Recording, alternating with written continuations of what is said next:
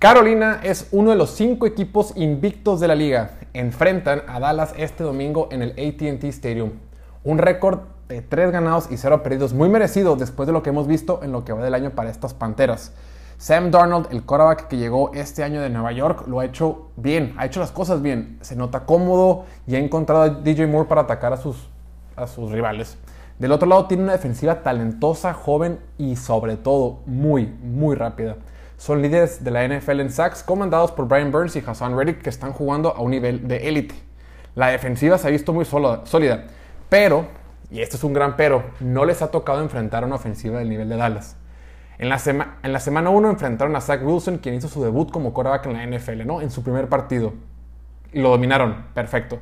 En la semana 2 contra un James Winston que es errático, que es loco, que es lo que sea, y también lo dominaron. Y en la semana 3 contra Davis Mills, quien también en Houston hizo su debut eh, frente a Carolina. Entonces, Panteras lo ha hecho bien, hay que reconocerlo, pero también hay que eh, evidenciar el tipo de rivales con los que se han enfrentado.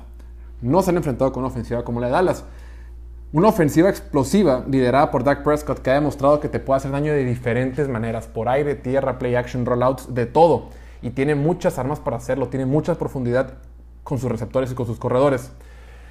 Tiene un muy buen reto el coordinador defensivo Phil Snow, quien tendrá que enfrentarse a estos Cowboys sin su corner JC Horn y el safety Justin Burris. JC Horn, quien sufrió una lesión de pie que lo podría mantener fuera toda la temporada dependiendo de cómo se vaya recuperando. Ahora sí, este domingo por primera vez va a ser turno de Sam Darnold echarse la ofensiva al hombro e intentar ganar de visita ya que con la lesión de Christian McCaffrey, quien era obviamente su, gran, su mejor jugador y sobre quien recaía la ofensiva, ahora sí va a tener que ser el quarterback Sam Donald quien tendrá que demostrar por qué se lo trajeron de Nueva York. Mi pronóstico es que este partido lo gana Dallas 31 a 18.